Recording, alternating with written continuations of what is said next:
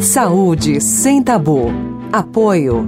Tena, marca líder mundial em produtos para incontinência urinária. Olá, eu sou Mariana Varela, editora-chefe do portal Drauzio Varela, e está começando agora mais um episódio do podcast Saúde Sem Tabu, que conta com o apoio da Atena, marca líder mundial em produtos para incontinência urinária. Este é o 15º episódio do nosso programa e aqui é um espaço para discutir temas de saúde que são cercados de preconceitos e, por isso, costumam ser pouco ou mal abordados pela mídia e pelos próprios médicos. Seja bem-vindo. O brasileiro vive cada vez mais. Na década de 1960, a expectativa de vida, segundo o IBGE, era de 52,5 anos. Em 2020, chegamos aos 76,7 anos, quer dizer, as pessoas estão vivendo até os 76 anos, mais de 20 anos a mais do que na década de 60. Mas será que viver mais significa viver bem? Os dados mostram que nem sempre. Doenças como diabetes, hipertensão e doenças cardiovasculares, que em grande parte dos casos podem ser prevenidas e estão associadas ao envelhecimento, têm sido cada vez mais frequentes. É possível se preparar para uma velhice mais saudável? Quando devemos começar a nos preocupar com o envelhecimento? Para conversar sobre esses temas, eu trouxe aqui a médica geriatra, doutora Ana Cláudia Quintana Arantes. Bem-vinda, Ana Cláudia, obrigada pela sua participação. Muito obrigada pelo convite, Mariana. A gente perguntou para o pessoal da nossa comunidade do YouTube quando começa a velhice, e a gente deu algumas opções, a partir dos 40, 50, 60 ou 70 anos. Olha o que eles responderam. 10% achou que começava ao redor dos 40, 12% ao redor dos, dos 50, 12%, 52% ao redor dos 60 anos, né, 60 anos mais, e 26% 70 a mais. Eles também deixaram alguns comentários, por exemplo, a minha começou aos 40, faz cinco anos que venho dengringolando, disse Ana Maria. E o Pedro Simões Magalhães disse: a velhice começa quando a pessoa acha que está mais velha. A Lola aqui também disse nem 60, nem 70. Aos 65, a pessoa começa a ficar idosa. Aí a Raquel Guimarães deu um comentário que ela fala assim: a gente imagina idoso a partir dos 70, 60 anos. Mas se o amadurecimento é bem anterior a isso, a velhice não começaria assim que esse amadurecimento se instala e paramos de crescer? Então seria lá por volta dos 40 anos? Eu realmente não sei. Estou curiosa para ver o que vocês vão falar sobre isso. Será que eu já sou velha? Ana Cláudia, eu queria começar falando sobre o que define a velhice. É a idade apenas? Esse número 60 anos vale para todo mundo? Quer dizer, qualquer pessoa que atingiu 60 anos de idade pode ser considerada idosa? É, a gente tem uma, uma decisão arbitrária de definir um sarrafo, né, para você chamar alguém de idoso, esse sarrafo é aos 60 anos. Evidentemente, o processo de envelhecimento, ele não está na carteira de identidade, não está na certidão de nascimento tem a, eu falo assim, tem a data de inauguração e depois o que se faz com este esse grande patrimônio que nós temos, né, no nosso corpo, na nossa vida, é uma decisão que cabe a, a cada pessoa. Às vezes as decisões, elas evidentemente são influenciadas pelo meio ambiente, pela nossa família, pelas influências sociais, culturais, mas de qualquer forma, sabe o tamanho do espaço e do conforto interno quem habita o corpo, né, não quem está olhando. Então, tem gente que acha que o envelhecimento começa quando você consegue ver alguma coisa que te remete ao processo de envelhecimento, né? Então, as rugas, os cabelos brancos, a careca. Algum sinal físico, assim, né? É um sinal físico,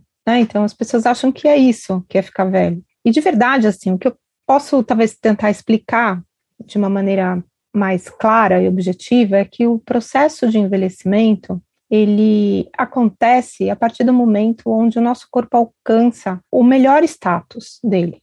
Isso é muito cedo, é por volta entre 23, 25 anos, que é onde a gente tem o melhor dos, desempenhos e é onde a gente vai alcançar o melhor dos mundos em relação ao nosso desempenho físico. No entanto, esta reserva, a gente tem, Mariana, reserva funcional. É isso que traz para a gente a capacidade de nos sustentar nas adversidades, na doença, no, no, nos estresses todos que a gente passa na vida. Quanto maior a sua reserva funcional, melhora o seu desempenho. Então, o que é a reserva funcional? É a sua capacidade de aumentar a demanda de cada um dos seus órgãos e esses órgãos darem conta do processo de exigência. Então, quando a gente é jovem, então vou dar um exemplo prático. Quando a gente é, tem 25, 26 anos, teoricamente você tem musculatura, tem ossos, tem sistema cardiovascular suficiente para você correr uma determinada distância. Vamos supor que você tem condição de correr 50 quilômetros. Aí vai ter gente que fala assim, imagina, não dou a volta no quarteirão e tal. Então, mas aí é uma escolha. Você não fez bom uso do desempenho que seu corpo podia oferecer para você aos 25 anos. Paciência, escolha também. Então, suponha que seja uma maratona aí, colocar aí 30, vamos colocar 30 quilômetros, vai? Baixar um pouco o sarrafo, né? Então, 30 quilômetros você corre. Quando chegar nos 35, talvez você consiga correr 28 quilômetros. É bastante ainda. Quando você chegar nos 45, talvez você corra 20. Quando chegar nos 60, talvez você corra 10. Quando você chegar nos 70, dependendo de tudo que acontecer com o seu corpo, isso eu estou falando assim, céu de brigadeiro, não tem nenhum problema durante sua vida, você não teve nenhuma doença, você vai perdendo reserva funcional. E essa reserva, ela vai ser percebida como ausente no momento em que você quiser fazer alguma coisa e não dar conta de fazer. Então aí você começa assim, nossa, eu precisava tanto correr 5 quilômetros e eu não consigo dar a volta no quarteirão, porque eu tenho dor no joelho, porque meu quadril tá estralando, porque a minha coluna dói, porque eu tô com sobrepeso, porque eu não tô enxergando direito o chão. Então tem uma série de perdas no nosso corpo que refletem como uma consequência de um desempenho inadequado ou insuficiente para aquilo que você gostaria de fazer. Então, essa perda de reserva funcional é que caracteriza o processo de envelhecimento. E muitas vezes a gente vai perdendo reserva funcional sem se dar conta disso. Porque não, não fica visível, porque o processo de envelhecimento ele brota de dentro para fora, não de fora para dentro. O processo visual é uma notícia apenas não é um problema. O problema é você não ser capaz de investir no aumento da sua reserva funcional para que quando você ficar mais velha, apesar dos teus tecidos estarem mais vulneráveis, e essa é uma característica do envelhecimento, é a vulnerabilidade. Não necessariamente você vai ficar doente, mas existe uma chance maior de você adoecer, por conta de tempo de uso mesmo da, da máquina. E também da carga genética, enfim, dos teus, dos teus hábitos, do teu dia a dia de autocuidado. Então, você vai construindo riscos em cima daquilo que a gente chama de tempo. Agora, a gente sabe que também há aspectos culturais, né, Ana Cláudia, além dos biológicos, que envolvem a ideia de velhice. Por exemplo, na década de 1960, uma pessoa com 50 anos era considerada idosa. Hoje, a gente vê pessoas nessa idade no auge da produtividade, da forma física, cheias de entusiasmo, né, pela vida. Mas ainda tem muito preconceito envolvendo o envelhecimento, né? É, tem um preconceito, sem dúvida, mas, Mariana, a gente está num processo de construção de cultura, né? A gente pensa que a cultura é algo congelado, e não é, nós, nós somos a cultura. Então, nós podemos reformular, nós podemos transformar isso.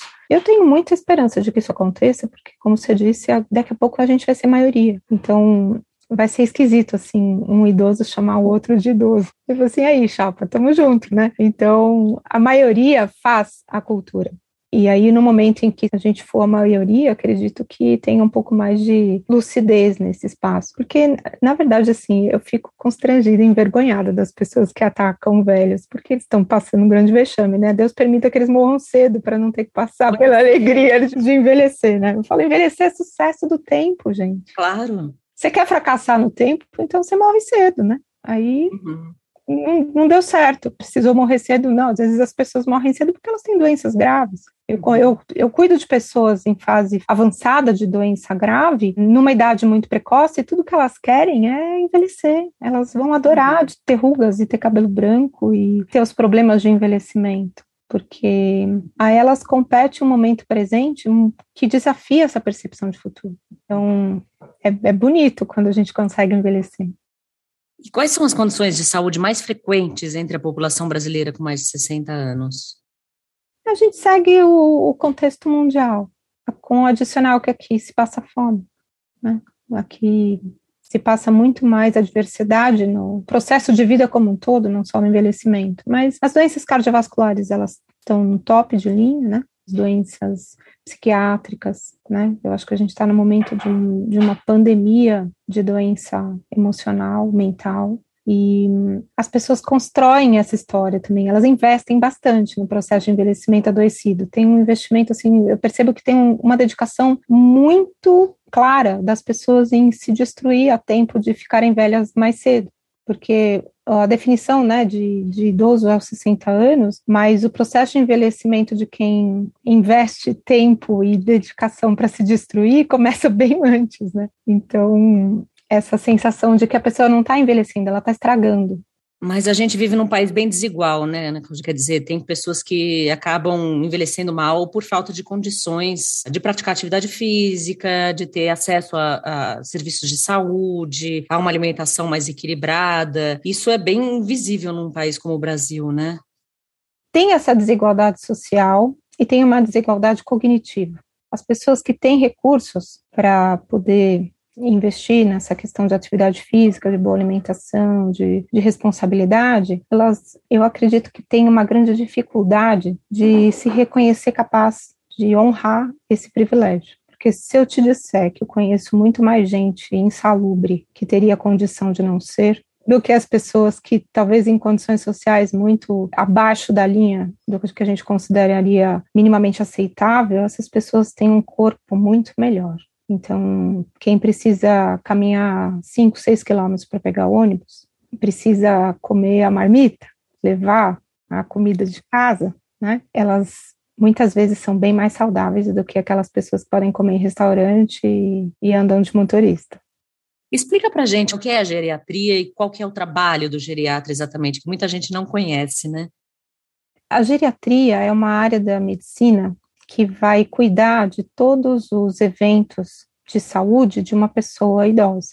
Na faculdade, a gente não aprende quase nada sobre o processo de envelhecimento. E, infelizmente, a grande maioria dos trabalhos que permitem a nós acesso a um conhecimento técnico qualificado de medicação, de intervenção, de tratamentos, de processos diagnósticos, são estudos que contemplam pessoas mais jovens. Então, muito do que a gente oferece para os idosos foram medicamentos testados em pessoas mais jovens. Então, esses medicamentos não foram testados num corpo que tem uma diminuição de reserva funcional. Então, isso faz com que o risco dessas pessoas aumente muito por causa de um negócio que a gente chama de polifarmácia. O idoso ele não procura a pessoa mais velha, na verdade, ela geralmente ela, ela vai procurar especialistas. A gente no Brasil tem um certo livre acesso a isso. Então você vai marcar com três, quatro especialistas. Então, você vai no neurologista, você vai no gastro, você vai no pneumo, você vai no nefro, vai no cardiologista, e aí um médico atrapalha o outro porque aí o, o, medicamento de um interfere na função de um outro órgão. E aí, interferindo na função de outro órgão, esse paciente vai buscar o especialista no órgão que está sendo machucado pelo remédio daquele outro órgão. E aí, quando chega o paciente no consultório geriatra, ele está por aqui, de tantos médicos que não se falam, porque aí o médico do cardiologista fala assim: ah, mas a pressão está controlada. Ah, mas tá com problema agora é gástrico. Você, ah, mas aí o problema não é meu, o problema é o coração tá funcionando direitinho. Então aí vai no gastro e o cara conserta. E aí é uma sequência de tragédias, porque a pessoa tá, ela passa o dia na agenda dos comprimidos. E isso faz muito mal para uma pessoa mais velha. Então, quando ela chega no jeito geriatra, a grande parte das consultas que eu faço, que os meus colegas geriatras fazem, é a arte de suspender o desnecessário. É, retirar o paciente daquele molho de comprimidos que ele é banhado todos os dias e não resolve a vida dele, né? As pessoas também pensam que existem pílulas mágicas, que assim, você, comete desgraças diárias em cima do seu corpo, aí você acha que você vai tomar um comprimidinho que vai resolver tudo. Então, a imaturidade que é proporcionada para as pessoas ao longo do processo de envelhecimento é algo que é irreversível com o tempo. Às vezes, só uma, uma fragilidade muito importante educa as pessoas. Fala assim, ó, presta atenção, essa nave que você habita aí é preciosa. Então, não dá, e não, não, não tá na garantia, né? Você tem que fazer bom uso desde a, da, do início do, do processo. É, isso é interessante, né? Falta, é, o geriatra acho que vê o paciente como um todo, né? Não apenas, por exemplo, como os especialistas, né? Que se concentram mais em determinadas áreas, em determinadas doenças, enfim. Velhice não é sinônimo de doença, né, Ana Cláudia? Muita gente ainda vê assim, né? Muitas dessas doenças que a gente vê que são mais comuns na, na, no, nas pessoas mais velhas, elas podem ser evitadas. Quais são essas doenças que podem ser evitadas no envelhecimento? Na verdade, quando você se programa, né, eu insisto muito nisso. Chega no consultório uma pessoa de 70 anos com muitas queixas, e aí no final ela fala assim: Mas eu não estou preparada para isso. Eu falei assim: Então, mas você estava onde nos últimos 30 anos? Em que planeta você habitava que não tinha ninguém mais velho para você se inspirar? Você achou que não ia acontecer com você? Você realmente estava super determinado a morrer antes dos 70? Então, quando você chega num espaço de envelhecimento que não foi protegido ao longo dos anos, você vai colher os frutos do seu empenho em se tornar uma pessoa dependente, frágil, é, comprometida, desgastada. Então, como que a gente previne isso? A gente investe nesse corpo nessa mente. Você tem que fazer investimentos. Então a gente veio com, com articulações dobradiças, não é para ficar sentado na frente do computador, é para a gente se movimentar. Ah, mas eu não gosto de atividade física. tá bom, você pode escolher ficar meia, escolher meia hora de movimento por dia ou os quatro últimos anos da sua vida olhando o teto, pensando quanto ia ser legal você poder levantar da cama. Você pode escolher, você vai ter um tempo para pensar sobre isso, sobre por que mesmo você não fez atividade física. Ah, eu não gosto. Você, ah, você gosta de ficar dependente, alguém limpar seu corpo, ter que colocar comida na sua boca, você gosta disso? Você acha legal? Então, assim, não, não acho. Então, acho que é melhor você achar legal se movimentar. E aí, você fazer as prevenções primárias, não as secundárias. O que é prevenção primária? É você cultivar um corpo saudável. Para você fazer prevenção, tem gente, Mariana, que faz check-up e acha que está fazendo prevenção. Tem gente que vem para o consultório, pede para você fazer o check-up, você faz o check-up, a pessoa não volta para mostrar os exames. Ela acha que só pedir o check-up já é fazer prevenção. Aí ela faz o check-up, não volta no médico para fazer as orientações, ou então ela faz o check-up e sempre tem os mesmos problemas e ela continua não fazendo nada. Assim, então, não, assim, não precisa fazer exame se você não vai mudar a sua atitude diante dos achados dos exames, né? Que isso é uma prevenção secundária. E a prevenção terciária é quando você já tem um diagnóstico, você quer se proteger das sequelas daquele diagnóstico. Então, se você tem um bom caminho para começar, um seu objetivo, olha para sua família e faz a lista das doenças mais frequentes. E aí você vai buscar tudo que tiver ao seu alcance para você adiar essas doenças, porque tem as doenças mais frequentes na nossa família, que são doenças que muito provavelmente vão aparecer quando a gente ficar mais velho. Eu, eu na minha família, é basicamente doença cardiovascular. Então, eu já sabia que em algum momento da minha história eu ia apresentar alguma manifestação de uma doença cardiovascular, porque a minha genética é muito potente em relação a esse desfecho de vida, né? Então, quando eu me, me dou conta disso, eu começo a tomar providências para que esta data do início dessa doença no meu corpo seja o mais distante possível e que quando ela aparecer, ela seja leve, seja mais fácil de lidar. E dito e feito, toda a minha família com 30, 40 anos, menos de 40 anos, estava todo mundo hipertenso. E aí a minha hipertensão foi aparecer aos 53 anos. Então, eu consegui adiar a manifestação durante mais quase 15 anos, e quando ela apareceu, ela é muito leve, é muito fácil de, de controlar. Então, o envelhecimento, ele favorece o aparecimento de doenças frequentes pelo tempo de uso deste corpo e também pela história genética, vem de fábrica isso. Ao mesmo tempo, ele mostra para gente que o envelhecimento não é estar doente. Você pode ter doença, mas você não está uhum. doente, é diferente isso. O, o doente é aquele que está frágil, que ele não consegue ter um desempenho na vida dele que ele considere minimamente razoável como uma experiência de dignidade. Mas a pessoa que tem doenças, ela não, não necessariamente ela vive uma vida doente. Depende da responsabilidade dela e, e o quanto ela tem acesso a esse cuidado também, né? Agora, tem algumas doenças que a gente não pode evitar, né? Que também estão associadas ao envelhecimento. Mas mesmo sem poder evitar, a gente tem como se preparar para enfrentá-las? Sem dúvida, sem dúvida a gente tem como se preparar, mas nós temos que pensar sobre isso, não pode entrar num processo negacionista, né? Aí você, ah, vai dar tudo certo. Então, eu estou dizendo sempre o seguinte: se tudo der certo, você não precisa se preparar, né? Pressupõe-se que todos têm capacidade de ser felizes. Embora eu acho que todo mundo tem capacidade, mas a maioria é assintomático, né? Tem todo mundo tá, tá é portador de felicidade, mas tem muita gente que é assintomática ainda. Então, vamos partir do princípio que a gente não precisa se preparar para tudo dar certo a gente precisa se preparar para aquilo que pode dar errado. Então, assim, você vai ter que sair de casa e você olha na previsão do tempo, pode chover. Aí você fala assim: ah, vai dar tudo certo, não vai chover, não, não vou levar guarda-chuva, não. E aí chove. Aí você fala: pum, deveria ter trazido. Então, tá tarde demais. Entendeu? Você olhou a previsão do tempo, podia chover, você tinha guarda-chuva e você não levou. Então, prêmio estupidez do século. Você precisa olhar para o futuro com a capacidade de prever que pode haver problemas. E você tem planos A, B e C para encarar estes problemas. Se você for entrar na categoria da, da estupidez, assim, da, da, da questão muito irresponsável, você fala assim, não, vai dar tudo certo. Ah, não, vai dar tudo certo. Eu, eu sou ótimo, sou uma pessoa legal, tal. Não vai acontecer comigo. Então, mas acontece. Então, o jeito de você prevenir problemas é você pensar neles e planejar alguma coisa, uma estratégia para lidar com esses problemas. Isso é inteligência. E aí depois, se não acontecer, ótimo. Que bom, né? Você vai ficar chateada se não acontecer? É, pois é. Aí você falou assim: você levei o, levei o guarda-chuva para passear. E tudo bem, não tem problema, leva o guarda-chuva para passear, dá um charme, pega um guarda-chuva bonitão. Então, é, é isso. Em relação à sexualidade, né, Cláudia, hoje a gente sabe que envelhecer não significa parar de ter vida sexual, né? Quais os problemas mais frequentes que os pacientes mais velhos levam para você? Primeiro é o próprio preconceito, de achar que, ah, eu tô mais velha, não, não, isso não, não faz sentido mais. Ah, meu corpo está diferente, não faz sentido mais. Ah, mas é estranho isso, não, mas eu tô velha, eu tô velha. Então, isso é ridículo.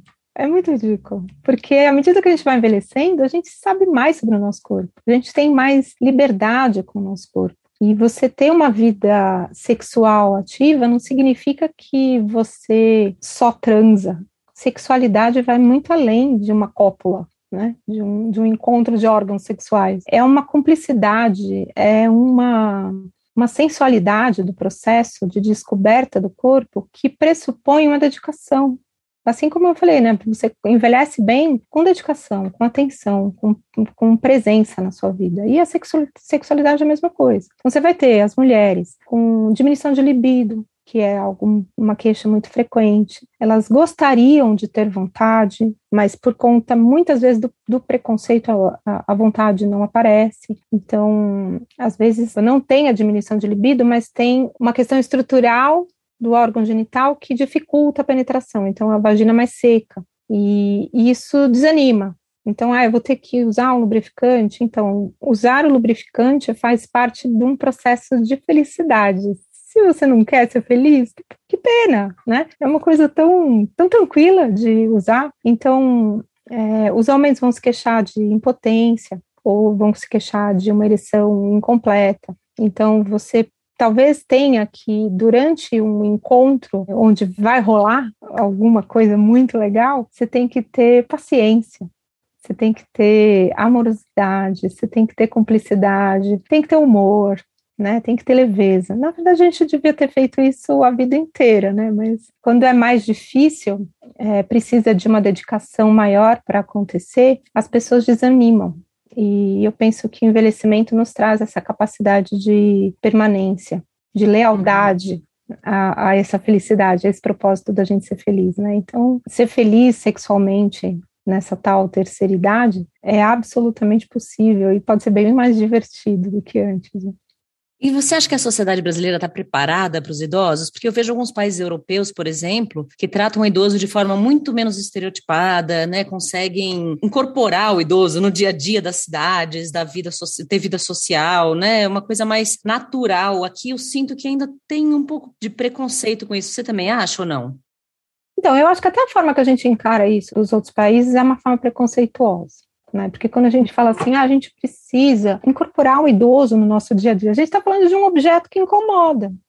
Né? Ah, temos um elefante branco na sala, onde nós vamos colocar para ele ficar adequadamente posicionado, né? Exato. É. Então, tipo, é gente, não é o idoso e nós, né? Ou, eu sou idosa e tenho os jovens. Assim, gente, é gente. Tem que ter um lugar onde é, toda gente é bem-vinda. Então, uma cidade é, amigável para o idoso é uma, é uma cidade amigável para todos, todas as pessoas. Então, é claro, o Brasil ele não está preparado para ter gente aqui. Ele não está preparado só para não ter idoso. Ele não está preparado para ter gente. A gente não tem segurança, você não tem saúde, você não tem confiabilidade, você não tem estrutura, você não tem segurança emocional, social, financeira. É um país hostil para seres humanos, em geral. Né? Isso. É uma natureza muito rica, muito maravilhosa, mas é um, é um país hostil à humanidade. No entanto, a grande força do nosso país é um que eu vejo é um caminho sem volta para uma filosofia de cuidado. Então, você vê, num país onde a gente enfrentou tanta corrente contra a responsabilidade da vacina e do autocuidado, e apesar de tudo isso, a gente alcançou o sucesso. Então, eu tenho muita esperança de que esse movimento a favor do cuidado possa incluir gente de todas as idades. De, gente, tem, tem DNA é, humano, essa pessoa precisa ser bem-vinda nessa sociedade. A sociedade que não tem boas-vindas para seres humanos é uma sociedade que vai se destruir, vai acabar. Então, não vai ter espaço. Se não tem espaço para todo mundo, em breve não vai ter espaço para ninguém.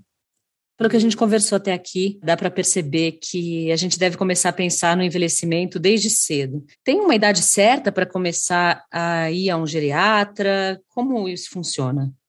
O consultório está cada dia mais jovem, embora cada vez mais adoecido. Então, eu tenho bastante paciente com 40 anos com corpinho de 95. Então, tem gente que estragou, Mariana, as pessoas não ficaram, não estão envelhecendo, elas estão estragando. E aí, quando estraga, às vezes é muito mais difícil da gente recuperar. Então, o que eu diria, né? Procure um geriatra quando você perceber que o seu desempenho da sua vida está abaixo das suas expectativas. Porque o geriatra ele tem essa capacidade de olhar para a pessoa que envelhece é, de uma forma complexa, que a maioria dos profissionais de saúde não sabe olhar.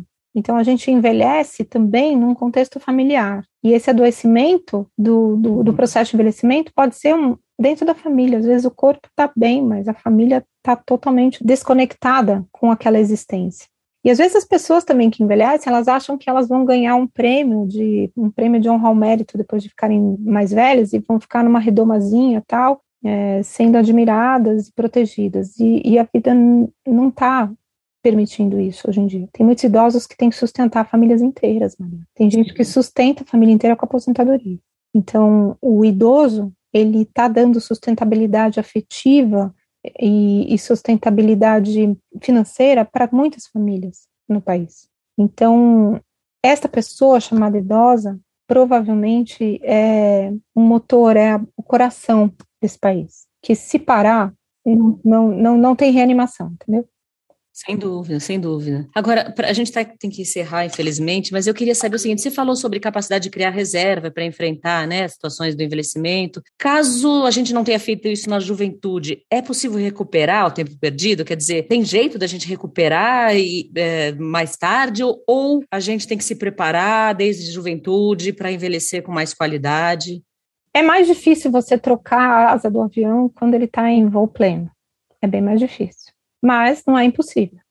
Então, a beleza desse corpo humano nosso é tão bonito, Mariana, porque você começa a investir, ele responde. É tão bonito isso. É muito legal. Só que quando a gente fica mais velho, a gente precisa ter mais lealdade. E lealdade é persistência. Então, é mais difícil você alcançar o desempenho que você alcançaria se você tivesse começado isso mais cedo. Se tivesse começado aos 20, 30 anos, você vai conseguir uma massa muscular muito mais rapidamente do que se você começar aos 60. Mas a gente consegue. Então, o que eu diria é Nunca é tarde para se envolver. Essa é uma frase de um livro muito bonito, que é a última grande lição. O, o, o, a pessoa que conta, que fala no livro, ele diz: nunca é tarde demais para se envolver. Então, se envolva com o teu corpo, se envolva com a tua mente. Tenha um propósito de construir uma proteção contra as adversidades do envelhecimento. Eu acabei de lançar um livro que fala sobre envelhecimento, então eu começo o livro falando sobre a experiência de ir para o deserto. Então, envelhecer é uma experiência assim, é um lugar onde tem raridade de recursos. Então, você precisa é, se planejar para chegar nesse deserto. Então, para você chegar feliz aos 60 anos, você tem que começar a entender que felicidade é algo que a gente pratica todo dia.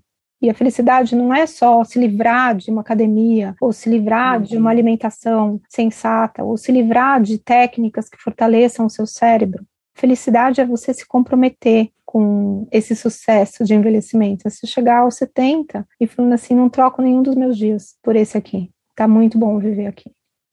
Puxa, obrigada, né, Cláudia? Queria te agradecer pela sua participação. É, lembrar que esse podcast, Saúde Sem Tabu, tem apoio da Atena, marca líder mundial em produtos para incontinência urinária. E é isso, muito obrigada mesmo. Acho que foi muito bacana ouvir você falar sobre envelhecimento de uma forma tão clara e sem os estereótipos que a gente costuma escutar, né? Se você que está nos ouvindo agora ainda não segue as nossas redes, se inscrevam no nosso canal do YouTube, o Drauzio Varela. Segue a gente no Instagram, site Drauzio Varela, e no seu agregador de podcast favorito, Spotify, Deezer, Google Podcasts, Apple Podcasts. Assim você recebe notificação sempre que a gente tiver conteúdo novo e também vai poder mandar suas sugestões. Obrigada, cuidem-se e até a próxima. Você ouviu Saúde Sem Tabu. Apoio Tena, marca líder mundial em produtos para incontinência urinária.